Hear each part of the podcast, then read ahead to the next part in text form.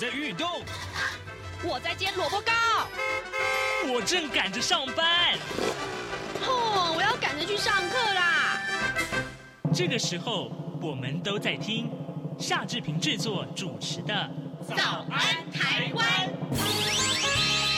早安台湾带给你最热门的时事访谈，最感动的人物专访，最直接的民意表达。对，让我们一起收听《早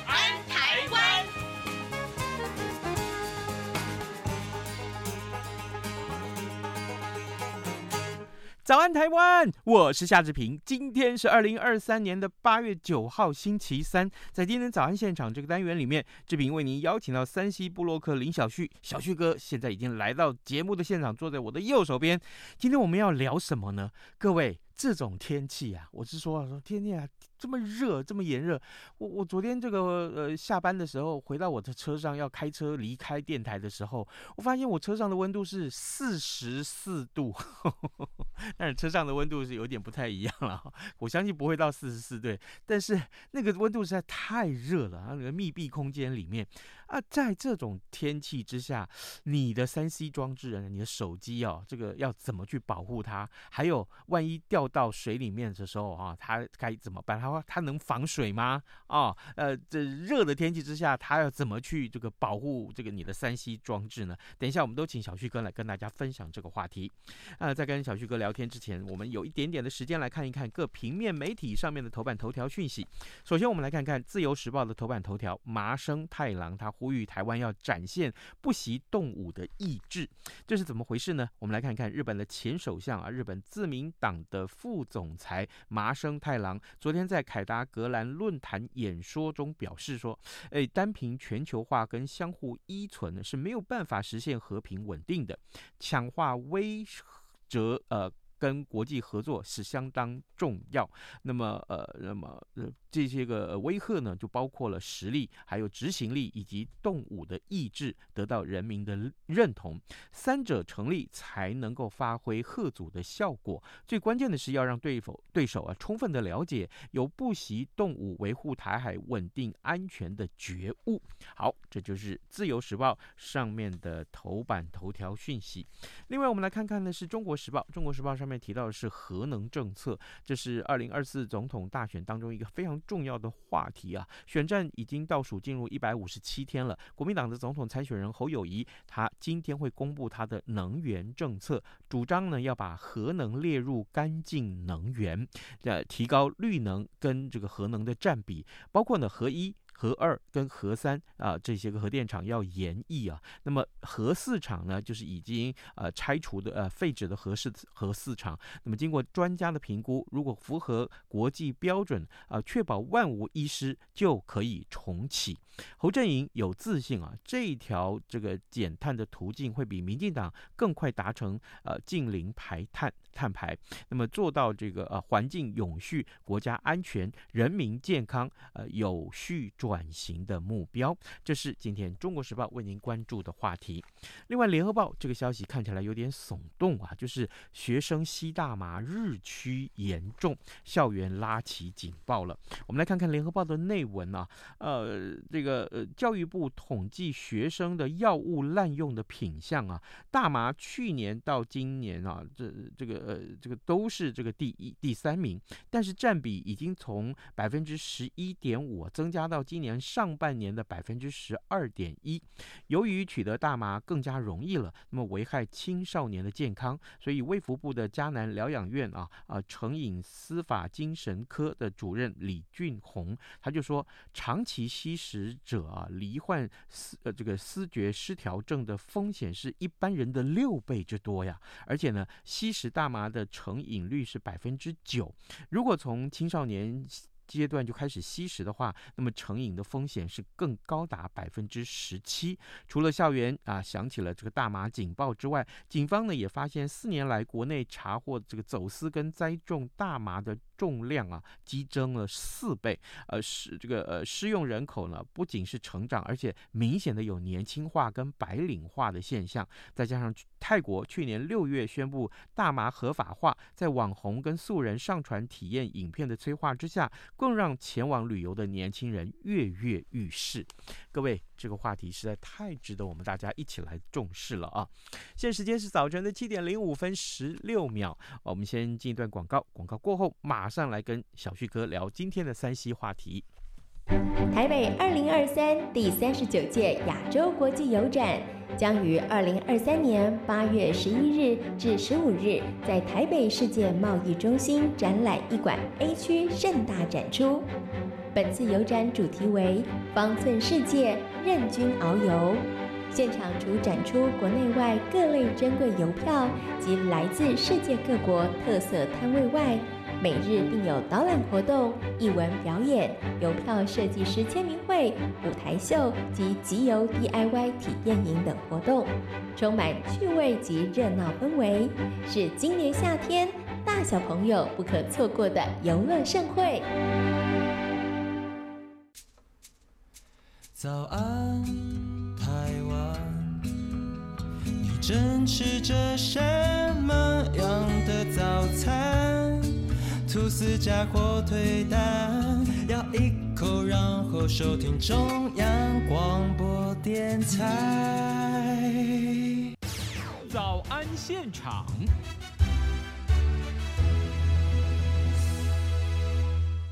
这里是中央广播电台台湾之音，您所收听的节目是《早安台湾》，我是夏志平。此刻时间早晨七点零六分四十五秒了，各位啊，哎，全球气候变迁再加上这个圣婴现象啊，呃，导致了全球各地不断的出现破纪录的高温。哎，各位还记不记得前几天的新闻啊？今年的七月是全就有史以来的最高温哦，啊，这几百年来的最高温。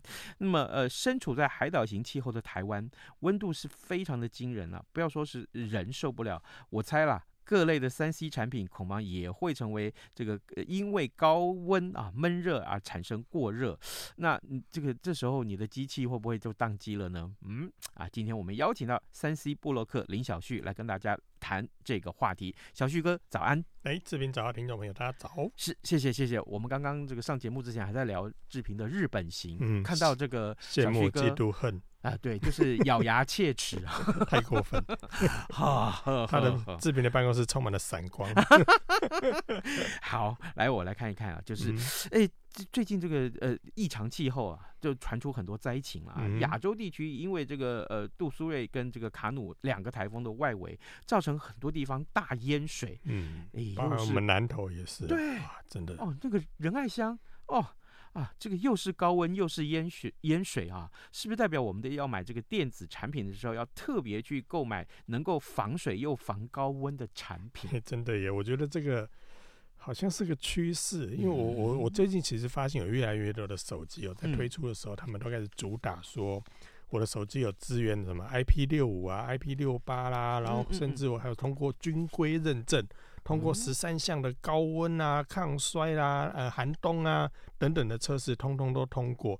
所以呢，现在其实如果大家最近或者说近年来有去买智慧型手机的话，注意看规格，其实你都会发现里面有一个地方特别标注了，嗯，我刚才所说的 IP 六五、IP 六八。也有也有些可能会标什么 IP 五二等等的，嗯、其实大家大家都会看到这样的一个标志。嗯，那它其实就是防尘防水的一个标示了哈。嗯、那通过军规认证的，甚至还会特别的去做一个标示跟说明，变成它很重要的一个广告的诉求，来告诉大家说，我的手机不止防尘防水哦，还非常的耐摔、抗震、耐高温，甚至去寒冬也不用担心它会感冒流鼻涕。那是石头吗？嗯、所以你看，现在的手机其实已经做到这样的一个程度了、喔。那若干来讲，倒也不是说为了要要要抵御所谓的极端气候了，而是说希望能够透过这样的一个机身的一些保护机制，让使用者在使用手机的时候可以更无后顾之忧哦。因为大家也知道，很多人我我们我们讲有些职业好，他可能就必须在户外。嗯，那这时候呢，手机能不能抗高温就很重要。什么叫 IP 六五、IP 六八这些数据？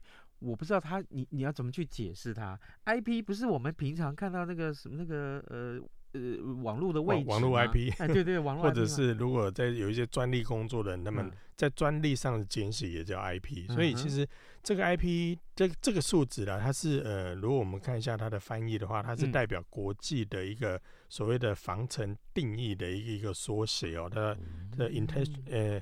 International 呃 protection 哈这样的一个缩写哦，那前前面的这个这个 IP 这两个数呃英文代码就是一个简写，那后面的这数字，但我刚刚有说嘛，有些标五二，有些标六五，有些标六八八八八，这几月出规则啊？到底到底是数字是怎么样才是好？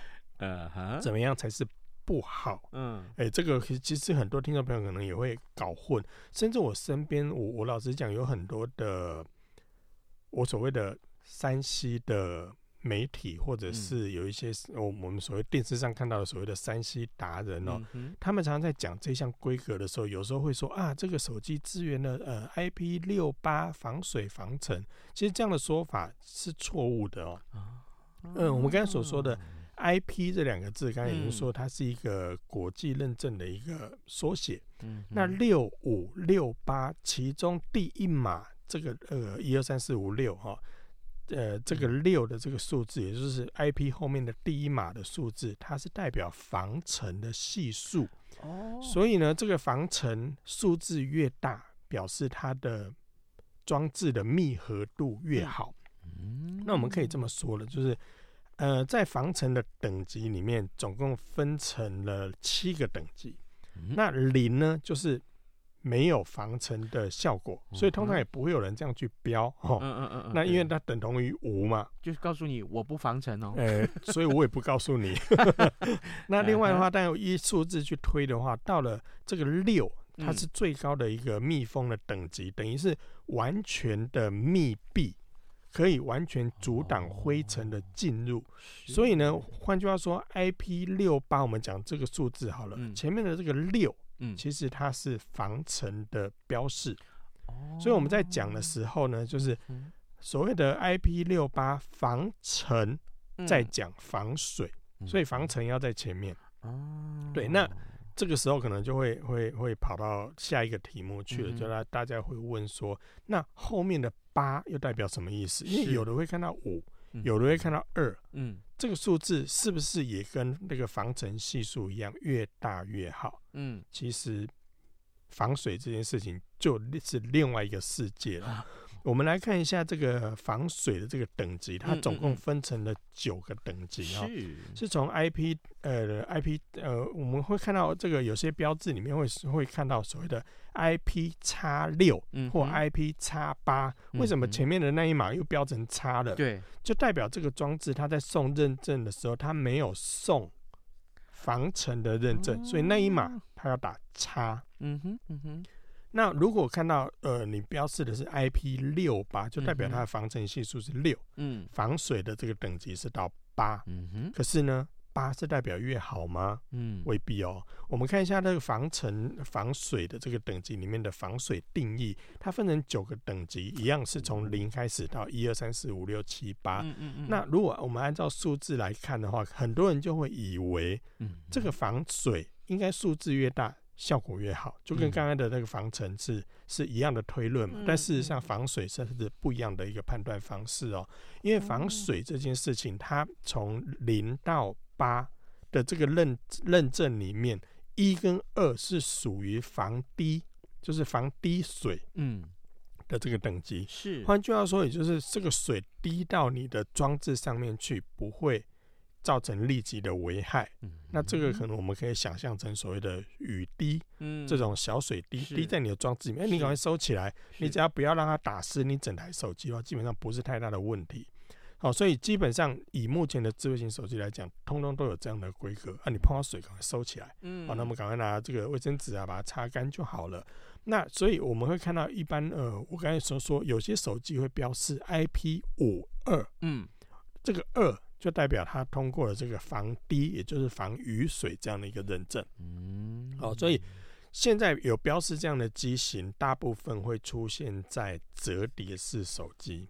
好，因为折叠的机构现在要做到防水有一定的难度，嗯，当然还是有了比较高价的产品还是有，好，所以在这个部分的话，它的防水系数在目前比较低的状态下，大部分都是折叠型手机上面你会看到这样的一个标示。好，那另外的话，呃，有些会看到是会标，例如说 IP 五四，嗯，那四这件事情，我们现在就来看哦。IP 后面的这个呃防水系数，如果是三跟四，嗯，它就是属于呃防雨跟防泼溅。嗯，那也许志平会问说，欸，防雨那跟刚刚那个防防滴有什么差别？对啊，如果到了防雨的话，雨会不会滴两滴就停？啊，不会啊，不会啊，对，一个 一个下来噼里啪啦就开始就开始低了嘛啊，嗯，所以这个时候呢，这个认证的等级向上提升，就到了防雨的这个等级，嗯，它就到标示三的部分。哦好，那如果到标示四，就代表防溅型。哎，防溅型又是什么意思？溅型是什么？防溅，呃，当然就是所谓的水溅过来，对，泼到上面来了，泼到你的装置上面来。这个时候会发现是什么情形？会有这样的状况？呃，例如说，我们可能手机有些使用者会在路上导航，放在机车架上面，嗯，下雨滴到你的雨那个手机上面，那这个时候只要你的手机有支援到 IP 的这个防水代码里面有到三以上，基本上不用太担心。四就代表路边可能有一台轿车，哗，水泼泼过来，到你的这个设备上，你也不用太过于担心，因为它有支援到防溅。是。那到了五的这个等级，就代表所谓的防喷射。嗯，那就什么又是喷射啊？喷射，嗯、呃，我们简单讲这个喷射这个定义哦。我们拿水管压住，然后呲这样喷的时候，这个就是在喷射的状态下，那它就会有一定的冲击力跟这个水流的强度。嗯，所以呢，到了这个 IP 叉五，也就是防水数字五的这个部分，就是所谓的防防喷射了。这个就不是水溅过来的问题，这是有人拿水管在喷你啊。那也就代表这样的装置在透过水管这样喷的情况下，也不会有造成危害。那我们把它投射到我们的所谓的生活环境里面的话，大概就是，例如说你在游泳池玩水，然后可能会有那所谓的那个。呃，花洒啦，或者是有小朋友在那边呃泼你水啦，基本上这样的等级，你只要买到所谓的标示到四跟五的等级，那基本上你的手机就没有太大的问题。而目前大部分的手机，通通都几乎都已经支援到这样的一个程度了。让我想到一个人，就是才当爸爸没多久的我们一位另外一位受访者，公民老师黄义忠。嗯，哦，那暑假的时候，他常带女儿去水这个游泳池玩，嗯玩水。啊，这个这个时候，哎，要拍照的话怎么办？那当然就是要有一只刚刚像这个小旭哥你所说的这样的手机，有防水等级比较好的手机。嗯，哦，了解。所以就比较适合在这样的环境里面，你带去里面，然后开始使用，你就不用太过于担心。但是还是会有一种情况啊，你在岸际边拍照，你总是要下水嘛。嗯，我们在游泳池总是会下水去游泳嘛。对。那这个时候可不可以把手机整个泡进去呢？可以，状况来了啊！这个就是你要买到更高等级，就是说我们刚我们现在所看到的，你要到 IP 的呃这个防水等级到七或八，七或八就是可以入水的等级。那入水的等级七跟八最大的差异就是差别在你在这个手机泡到水里面去之后，它可以到多大的深度哦呀。换句话说，八的深度会更深哈，它可以到一点五公尺。嗯，那如果是七的话，就是一公尺。嗯、那一公尺跟一点五公尺，大概以一般现在来说的话，一般游泳池的高度差不多啦。嗯嗯，哦，差不多在游泳池的正中央，大概也就是一点五公尺左右这样的一个一个水深。所以，当你的手机如果不小心在游泳池里面，然后哎、欸、不小心被被拍，然后掉到这个游泳池里面，基本上也不会有太大的伤害。哦，这个就是所谓的 IP IP 后面第一码跟第二码这两个数字的奥秘。所以大家在购买智慧型手机的时候，其实可以试你的需求了。如果你经常，例如说，呃，有些人买手机是专门就是为了拍小孩，嗯哼，或者是拍毛小孩，是。你这个时候你就可能有很多场景会带着他们去玩水啦，或者在户外奔跑，这个时候你就可以考虑这样的一个防水的系数。那这很妙的一件事是，现在市场上有些智慧型手机，它会特别标示我有支援 IP 六五跟 IP 六八双重认证。嗯、那这代表什么意思？什么意思？它有双层认证。我们刚刚看前面的表嘛，五代表防喷射，嗯，八代表可以泡到水里面去，嗯、所以它获得这两项认证，代表的是它除了可以泡在水里面之外，嗯、被刚刚所说的，例如说水管啊，或者这些什么花洒这些水柱这样喷射，也不会有问题。哦，但是有些手机它就没有去做防喷溅这样的一个认证，嗯、所以如果当你的手机是带着去做这些喷溅的场合，造成手机故障，厂商是可以不认的、喔。因为它的标示只到我可以泡在水里面，但是如果你拿去，例如说洗车洗车的时候，不小心被喷溅到，或是水管这样喷，造成水喷进去了，这样它是不做保护的。以往其实有这样的争议存在哦，哦，所以这个时候也是大家购买手机的时候要特别注意的地方。是，各位听众，今天早上志平为您邀请到三 C 波洛克呃林小旭，小旭哥在节目中跟大家来分享，在高温在。这个又是这个多雨的情况之下，你的手机该怎么办啊？最近在买手机的时候，通常我们会看到 IP 叉叉啊，IP 多少？那后面这个两位数字，其实它并不是六十八，也不是五十四，也不是五十二，其实两个数字阿拉伯数字分别代表了防尘跟防水两种不同的等级的意义。啊，刚刚的这些这个数字的高低分别代表什么？呃，小旭哥都为我们做了解说。可是小旭哥，那我们讲到防水，老师刚刚这防水讲的比较多，嗯，通常都是指在这个游泳池啊，或在海边啊这种简单的了不起有点盐性的水，对不对？嗯，那不对啊，不是吗？嗯，基本上各厂商他们都会有一个，嗯、你注意看很多的卖手机的。DM 或者是他们的官方网站底下、嗯、底下底下都会有一堆小小白的字，好、嗯，上面就会特别标示说防水等级仅限于什么什么什么环境使用。而在我们刚刚所说的这什么 IP 六五啊、IP 六八这些定义，嗯、这些定义也就是这些受测的环境里面，嗯、通通去测试的这个液体是叫做清水。不是台中的那个清水哦，是 就是一般普通的自来水。你要冷啊！所以呢，如果你把它带到所谓的海边，嗯，哇，那个高盐度的水，嗯，可能就不会在厂商所谓的保护范围里面。那当然，如果你硬要拿去用，也没有说不可以。但是基本上，如果真的出了状况，嗯，厂商他不负责。我讲白一点就是这样子，因为你已经超越了他的。使用的定义跟防水的定义，那这个情形其实也包含在温泉水。对，我喜欢泡温泉啊。对，那温泉其实它也不是纯水，它是属于也许有些是硫磺的啦，有些有什么有有什么不同材质的，所以这个时候呢，它根据不同的水质，它可能也会针对手机上的一些防水的机构造成伤害。嗯、尤其有些水质其实它可能偏酸，嗯、那有些是偏碱，嗯，所以这个时候对手机上的一些防护机制，其实它也会有受到相关的影响。那同样，你在我想说，那我在家里泡泡澡。嗯，这总是清水了吧？对啊，对不对？但是呢，它又不包含热水哦。啊？呀，所以呢，我们常常在我我们常常在跟这个我们的、嗯、呃，不管读者也好，或者是听众朋友也好，我们常常在说，我们会建议啊、呃，就是在我们的立场，我们会建议你不要带着你的手机去泡澡。嗯，其中除了热水是一个隐忧之外，嗯、最大的一个伤害是叫做水蒸气。嗯。哦，水蒸气它的这个呃温度变化，或者是甚至我们以前其实我我记得在之去年底的时候，其实我们也谈过很多使用者使用手机的一些 NG 行为，其实也有讨论到一一件一件事情是，很多使用者会把手机放在汽车上面当导航，但是却放了一个手机夹在冷气出风口前面，让手机吹冷气。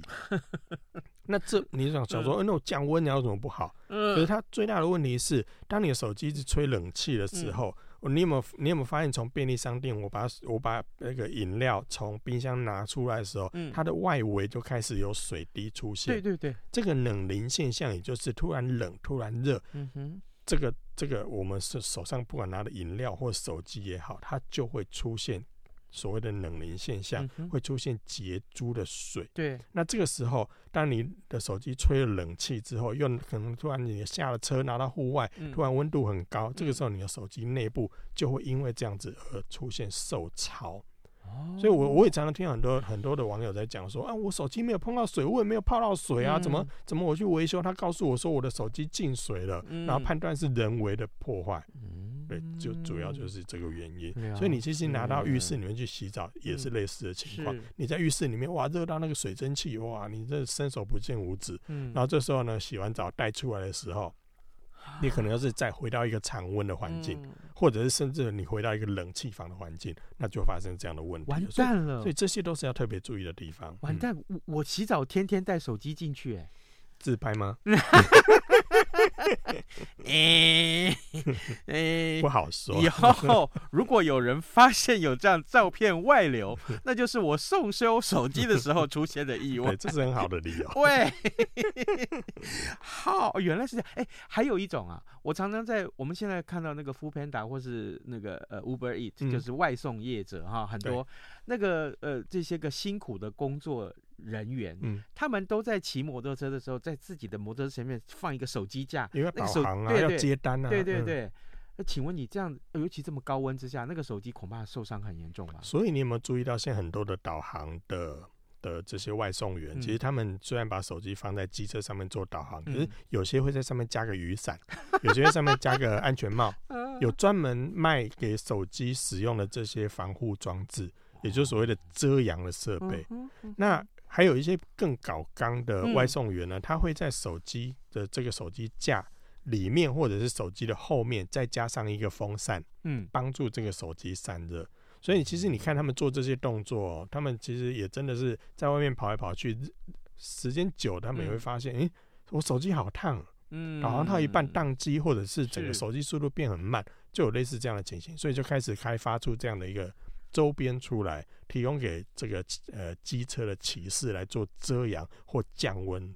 手机的电池恐怕也不适合一直晒太阳吧。所以其实有有时候我在跟我的呃这个读者也是在跟他们讲说，大家的汽车上面其实现在都会装行车记录器，是，但很多的行车记录器上面其实是有电池的。嗯，那刚刚志平讲说，呃，你下班呃回到车上，嗯、哇，四十四度，嗯嗯嗯，其实这样的温度哦，对于锂电池来说，其实是很不健康的一件事情，哦、甚至会造成除了造成它寿命会缩短之外，嗯，最可怕的是，因为这个温度会造成这个电池的质变，嗯，然后开始膨起来。你有没有看过那种锂电池，就整整个像米糊一样，这样整个肿起来？其实这个就是它在高温环境下所遇到的一个伤害，那就会造成这个电池发发生这样的一个物理现象。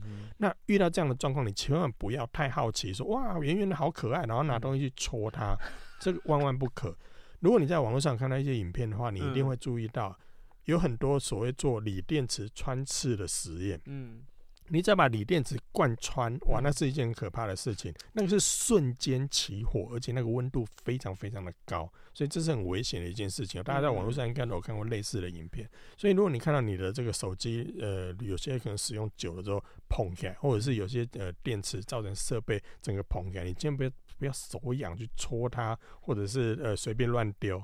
有这我会在新闻上看到有些哇，垃圾车起火，嗯，为什么起火？因为有人锂电池乱丢。